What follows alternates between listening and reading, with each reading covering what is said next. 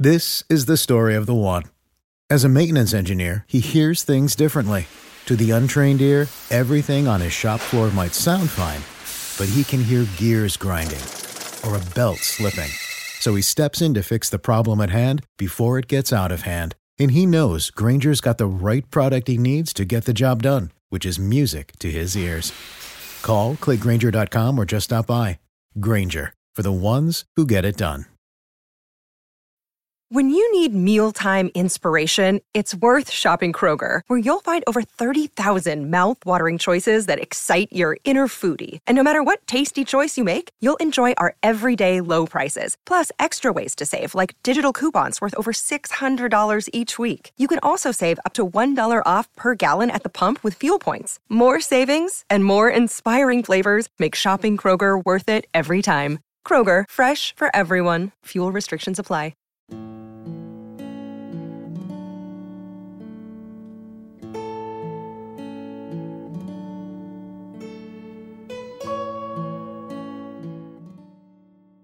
每个月用耳朵搞定两本书，一年与二十四本好书相遇。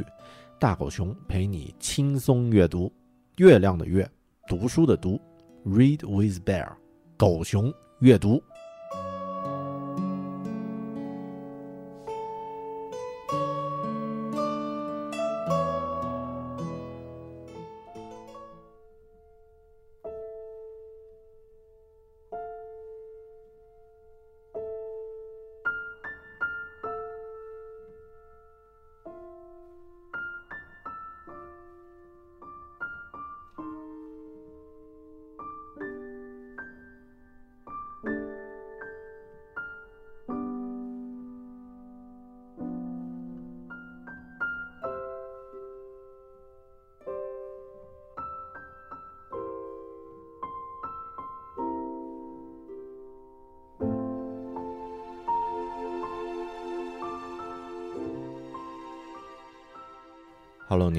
这里是分享好书与读书的网络空间“狗熊阅读 ”（Read with Bear），我是说书人大狗熊。很多人都说自己渴望一场说走就走的旅行，但当真正有离开的机会时，你是否会真正选择说走就走呢？在文学作品中，我们经常看到这样充满戏剧化的片段，比如。《阿甘正传》里面，出门跑个步就跑了三年的阿甘，在真实的世界里，选择突然离开日常生活的人，也会成为大家心中的英雄。比如1947年驾车突然出走的纽约公交车司机威廉·西米洛，在2012年，一本关于出走与离开的书横扫欧洲书界，作为畅销小说。入围二零一二年布克文学奖。一位老人在收到一封多年前好友寄来的信之后，忽然踏出了家门，不知不觉就一路横跨了整个英格兰。为什么他会做出这样的选择呢？这是一封什么样的信呢？为什么这个故事会成为卖出百万册的畅销书呢？今天我们来聊一个叫做。哈罗德·弗莱的老人的故事。本期狗熊阅读，英国剧作家乔伊斯瑞秋的处女作小说，打动了无数人的一个人的朝圣，《The Unlikely Privilege of Harold Fry》。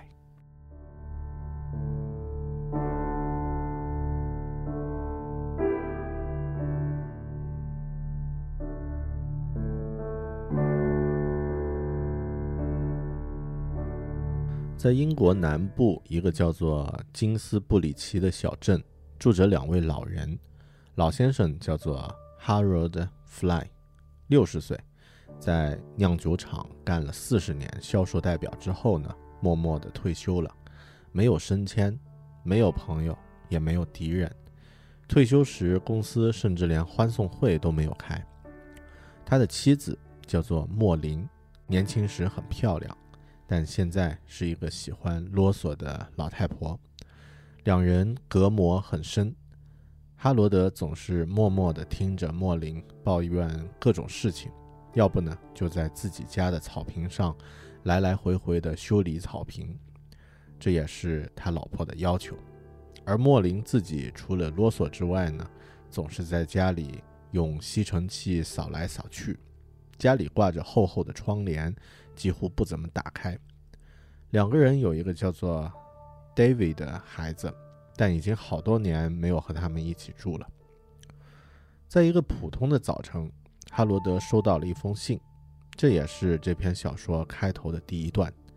那封改变了一切的信是礼拜二寄到的，四月中旬，一个再平凡不过的早晨，空气中飘着洗衣粉的香气和新鲜的草腥味。哈罗德·弗莱。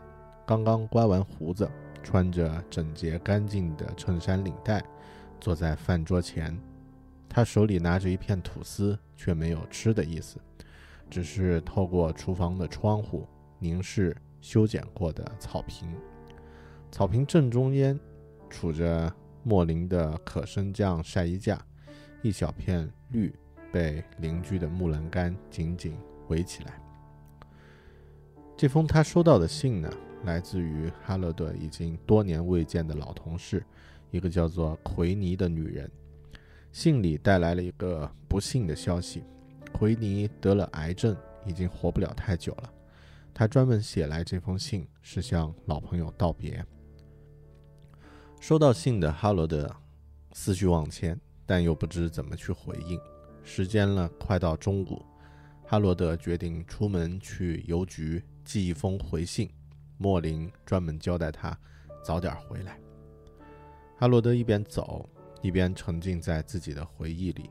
当他走过邮局时，停也没有停下。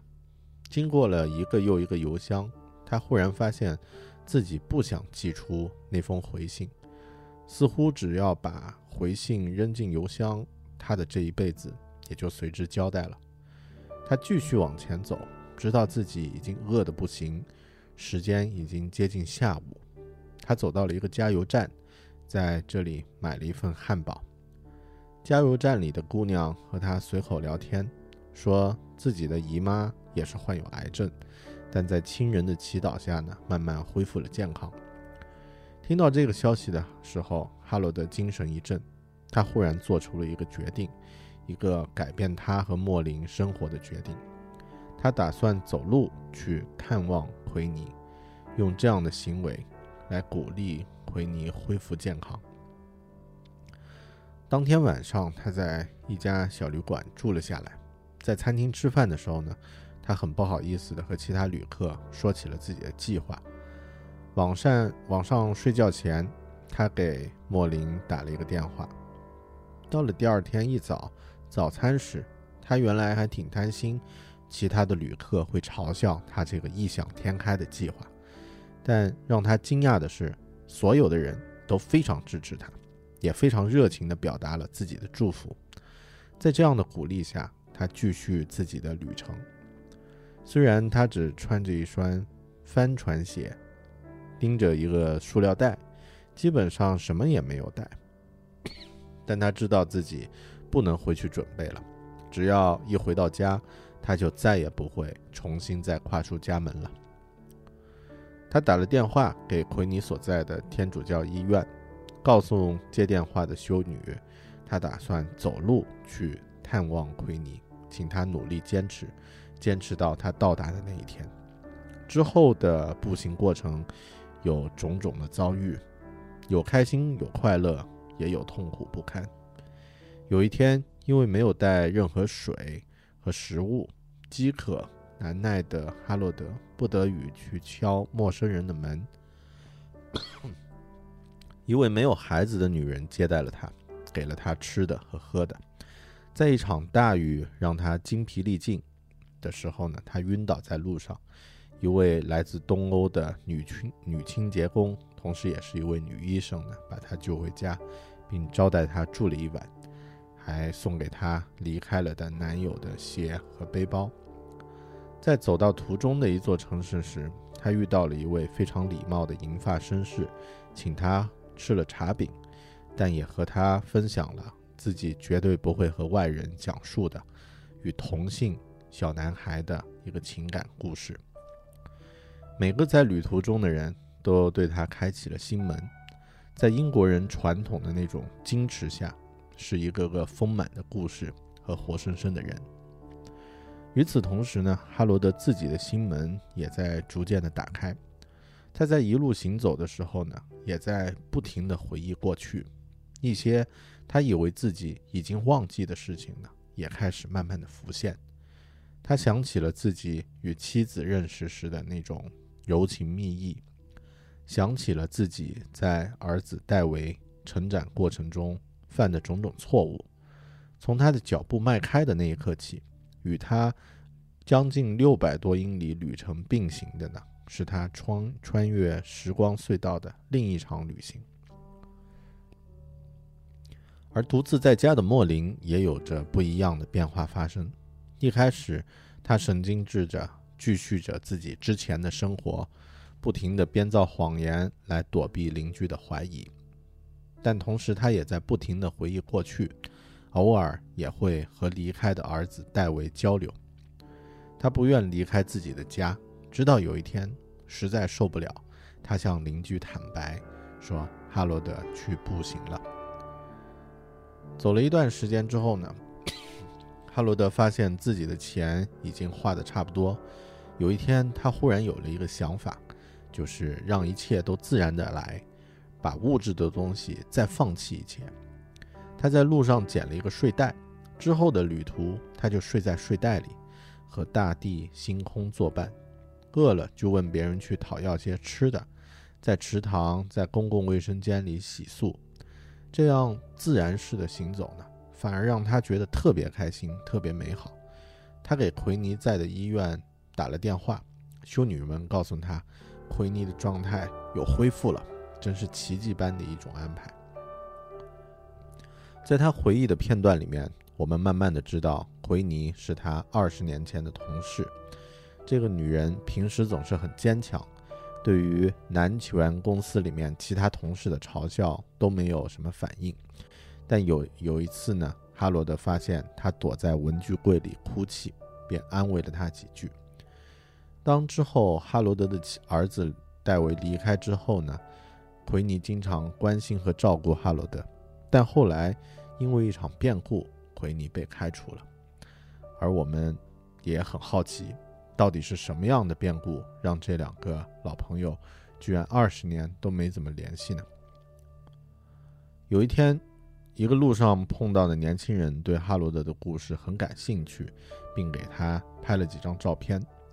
之后过了几天，哈罗德发现有人在路上和他打招呼，原来是媒体报道了他这个现代朝圣者的故事，他成了全英格兰家喻户晓的名人了。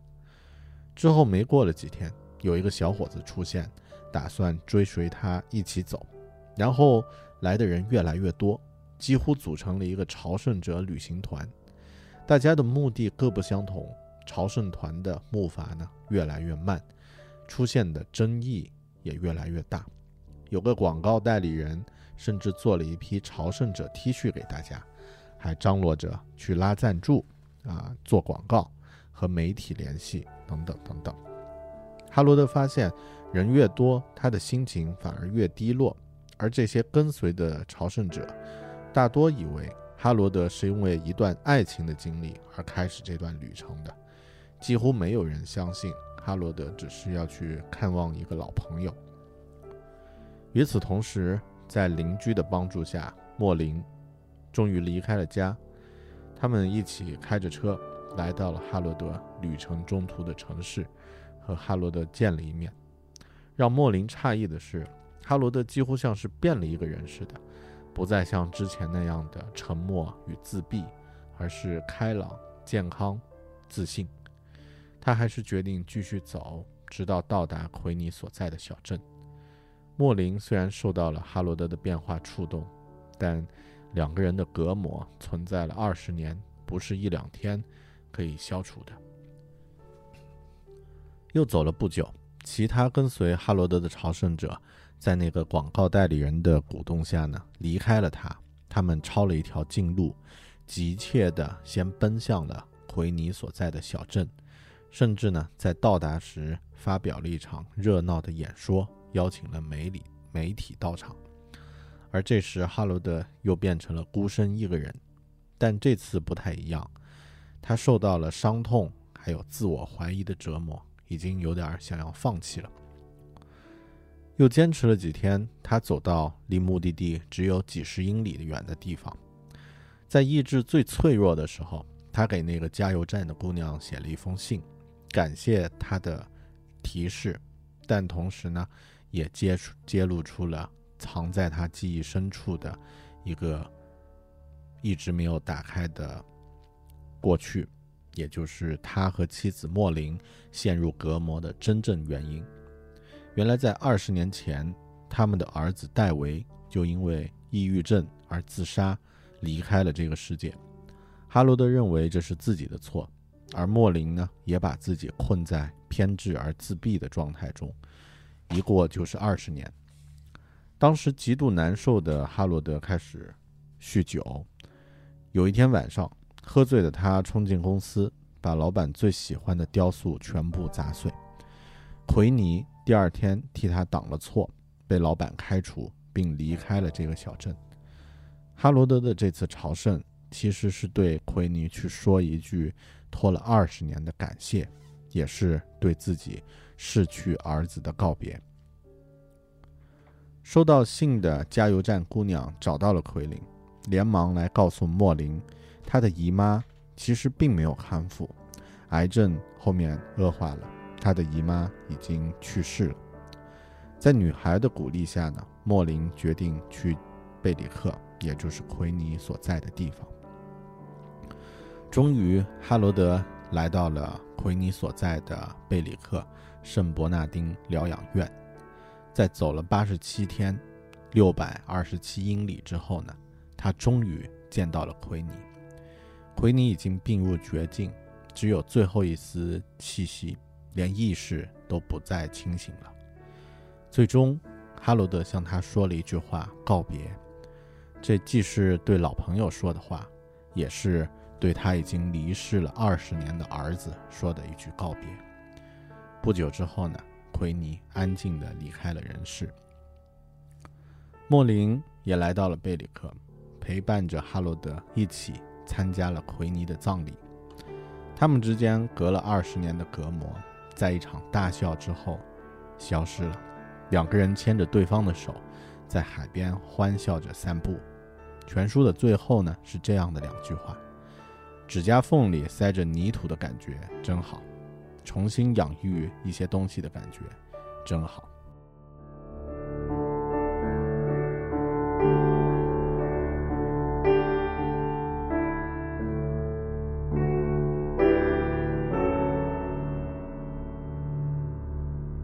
这个故事之所以成为如此畅销的一本书，很大程度上是因为它强调了一个关于相信的理念。这一点似乎是西方的作品最擅长于捕捉的重点，因为宗教背景方面的一些影响，我们总是强调感谢，而西方人呢强调相信，believe。就像哈罗德这一路上遇到的人们，他们都相信他，他们都看到了他的帆布鞋、帆船鞋，也听过了他说的话，嗯，也知道他没有什么装备，也知道他。作为一个徒步者，几乎是没有可能完成这个目标的，但他们却用心说服了理性，选择忽略一切证据，去期待一种比不言自明的现实更大、更疯狂，也是更美好的可能性。有点像《少年派的奇幻漂流》里面，大家都愿意相信那个有老虎的故事一样。英国人给我们的印象呢是隐忍而克制，不善于表达自己的感情。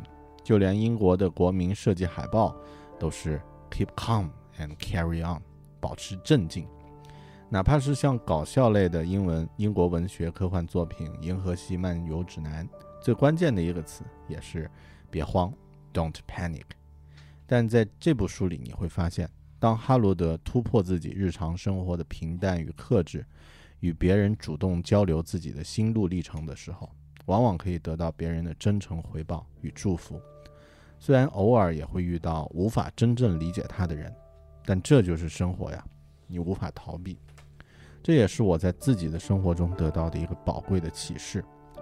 当你碰到新的朋友的时候呢，以最真诚的态态状态和他交流，把他当做一个和你一样的人，分享你的开心、快乐、悲伤或者是痛苦，你总是能收获到坦诚甚至是深刻的回馈，获得难得的友谊。偶尔你可能也会遇到错误的人，这就是生活，你无法避免。但与此相比呢，你的收获要大得多。哈罗德在书里呢，有一种我们在西方小说里常见到的成长弧光，从一开始的内向、保守和不自信，到朝圣途中的阳光、真实、自信，到最后与莫林的心理沟通完全突破。看着他的成长，你会觉得看到隐隐约约的自己。我在阅读这本书的时候呢，有一种模糊隐约的感觉。这部书的主角哈罗德可能是作者乔伊斯瑞秋对自己父亲的一种投射。这本书其实是献给他爸爸的，哈罗德就像是他的父亲一样。我的习惯呢是在阅读小说时不在晚上搜索任何与书相关的信息，以免干扰自己的判断。在读完这本书之后呢，我去查了一下资料，果然乔伊斯一开始呢是为 BBC 写了一部短广广播短剧，他将这部剧呢献给他身患癌症的父亲，而他父亲呢并没有来得及听到这部剧就去世了。之后，乔伊斯将这部剧改写为一部长篇小说，感动了无数人的心。这部小说还有一部续集《一个人的朝圣二》，但我觉得。除非有什么特别的原因啊，我不太会去阅读续作了，因为上面说到，嗯，就像上面说到的一样啊，当作者把自己亲人的经历投射到小说里呢，这种情感情感的张力更加真实，也更加感人，而且这已经是一个非常完整的故事，有着完好的结局，就让这样的印象留存，就已经很好了。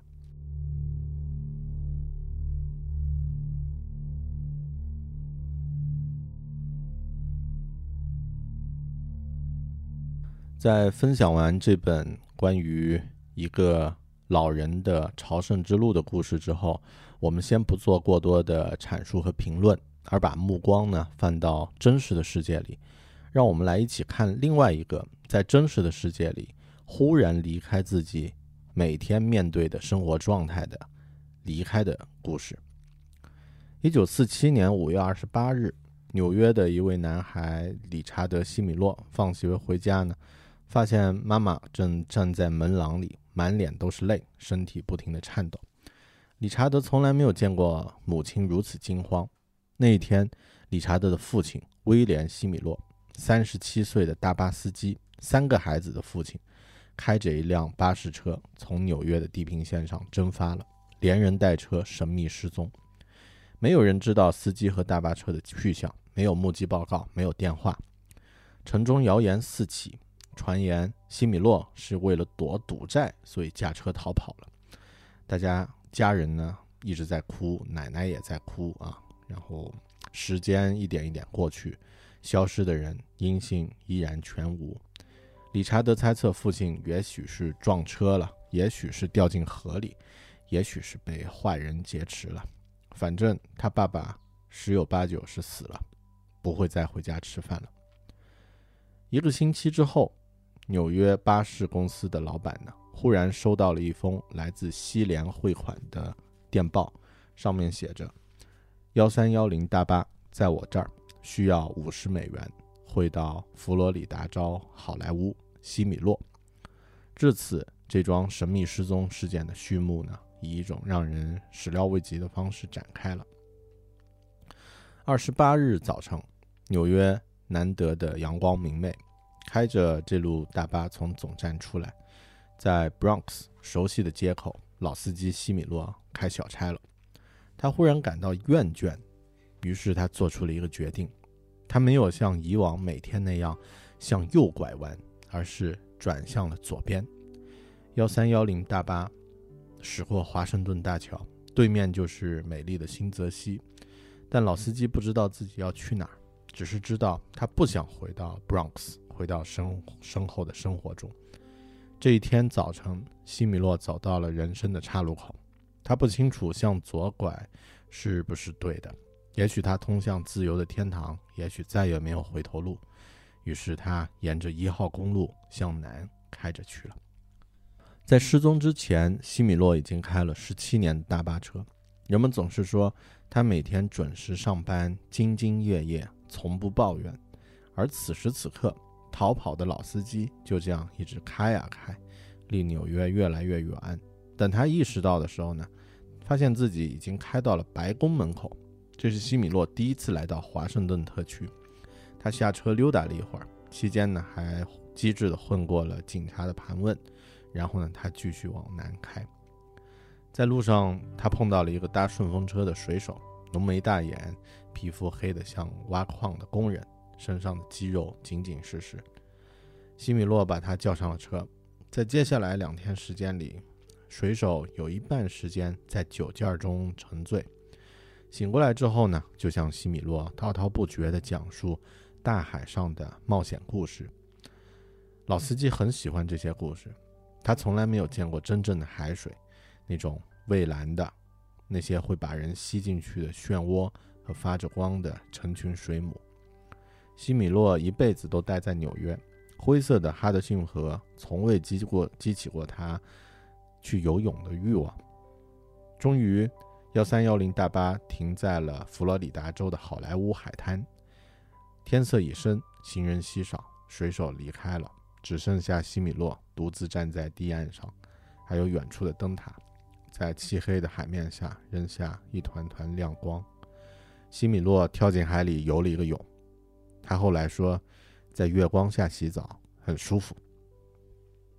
眼看钱要见底了，西米洛呢去公园赛马场去碰碰运气。他一直喜欢赌博，没人知道这个纽约土老帽到底带了多少钱。总之，等到他出来的时候，剩下只剩下了两块六。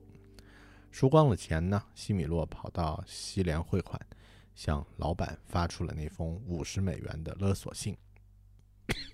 之后呢，他就在电报局里等着，直到两个警察出现，逮捕了他。他们驾车返回纽约，一路上，西米洛戴着手铐。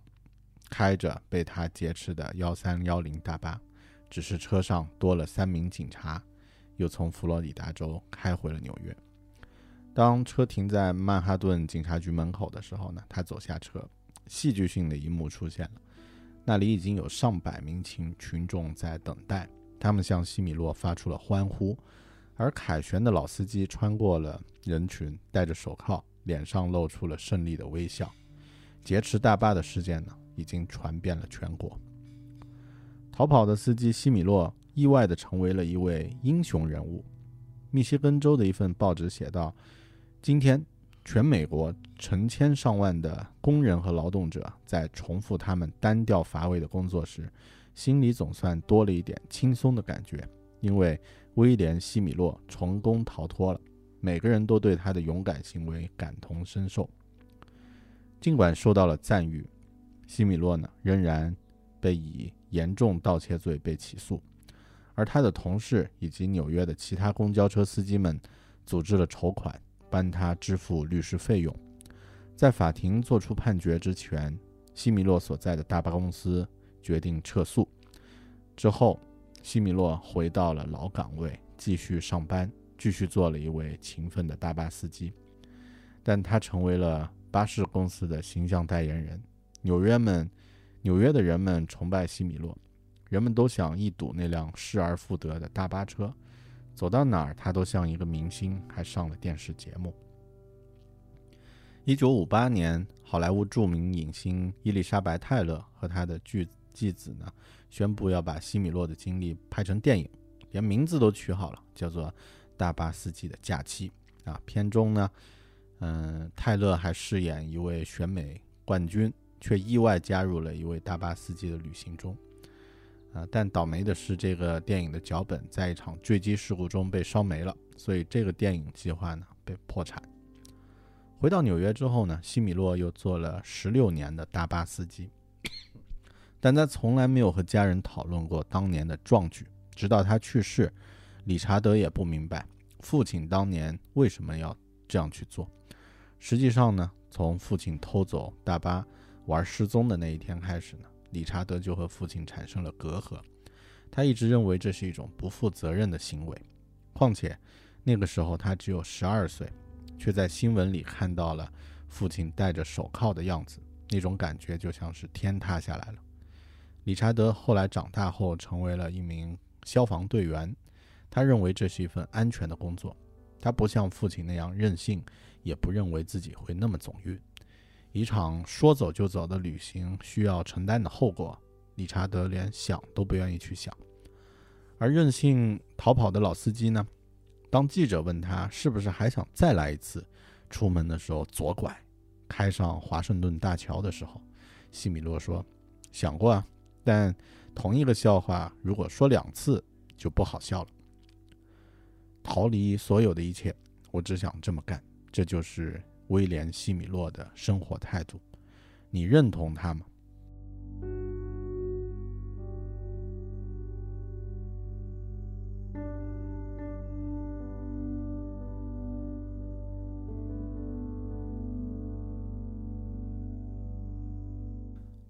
我们回到一个人的朝圣——哈罗德的故事。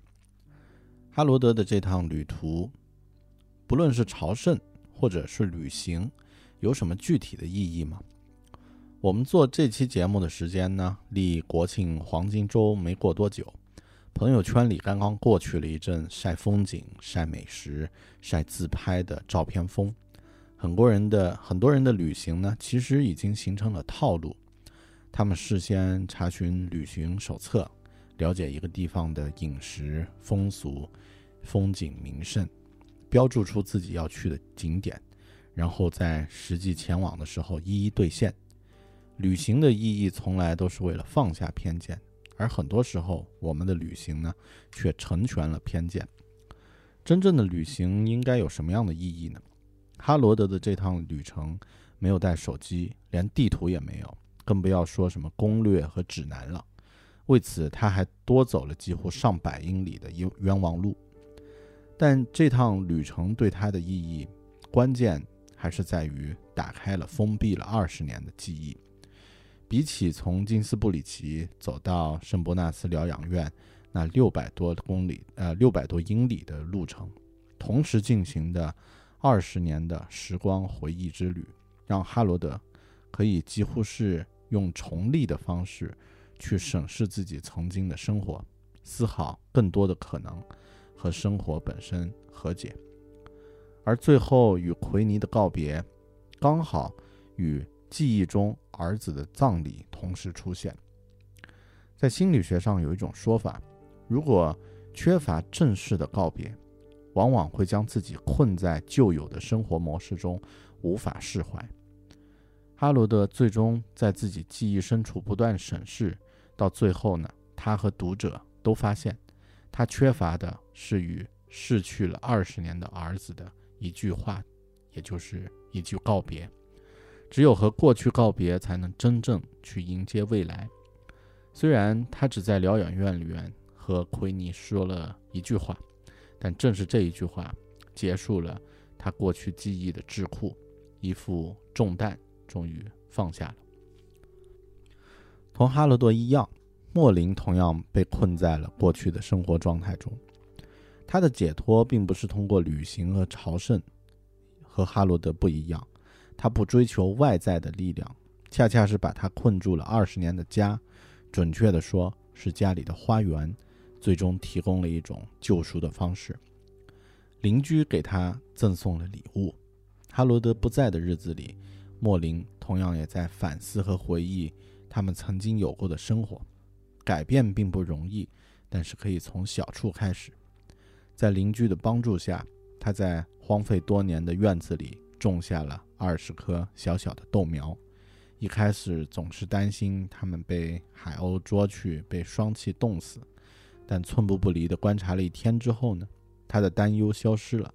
日子一点点的过去，植物强壮起来，长出了新叶，指甲缝里塞着泥土的感觉真好，重新养育一些东西的感觉真好。很多事情只要愿意去做，往往都会收获比预想的要好，不是吗？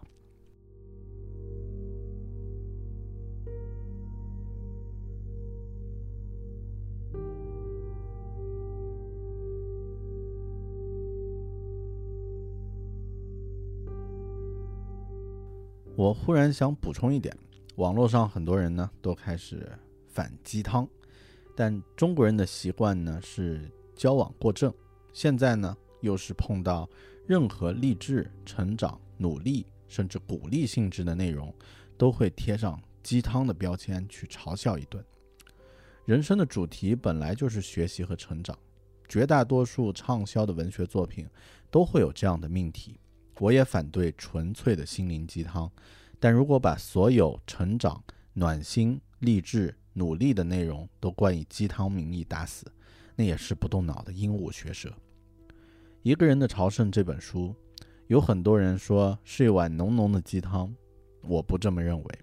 这是一个温暖的故事，可以给人前行的力量。虽然“朝圣”这样的词的确太过于庄重和严肃。我们在前面讲述了《一个人朝圣》这本书的故事，也分享了我喜欢的《飞屋环游记》和《Kurumi》。我们也回忆了离家出门跑步就是三年的阿甘，还有那位劫持自己开了十七年大巴的翘班老司机。我不知道你认同哪种态度。就我自己而言，我能理解老司机威廉西米洛，虽然我不太认同他的做法。我向往。可以像阿甘那样纯粹的生活，完全遵遵循自己内心的直觉。我更会因为《Kurumi》和《飞屋环游记》里坚持梦想的老人们去感动，因为从他们的义无反顾里，你仿佛有一种自己生活状态的投射。但我更觉得，哈罗德默默地走在路中的那种坚定、平和又稳健的身影。更像是在坚持着朝着自己的目标努力着的我们自己。生活就是这样，激情和痛苦都是短暂的，隐忍和坚持才是可持久的，而且珍贵的东西。感谢您收听这一期狗熊阅读，我们下本书里再见。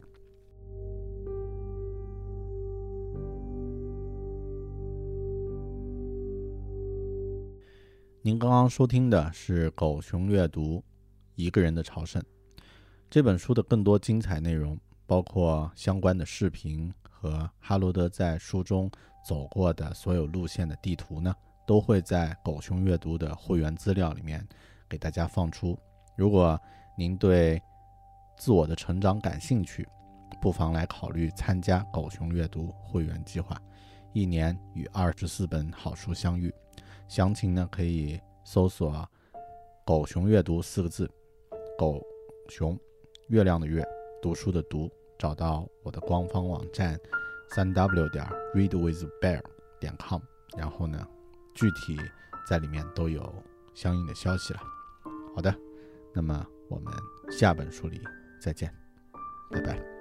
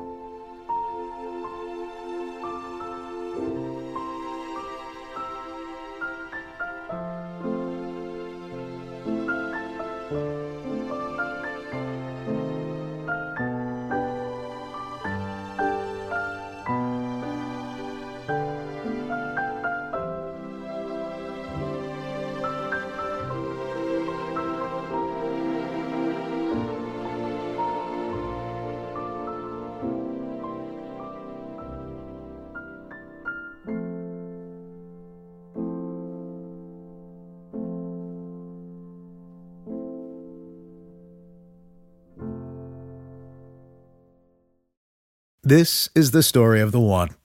As a maintenance engineer, he hears things differently. To the untrained ear, everything on his shop floor might sound fine, but he can hear gears grinding or a belt slipping. So he steps in to fix the problem at hand before it gets out of hand. And he knows Granger's got the right product he needs to get the job done, which is music to his ears. Call, clickgranger.com, or just stop by. Granger, for the ones who get it done. When you visit Arizona, time is measured in moments, not minutes. Like the moment you see the Grand Canyon for the first time.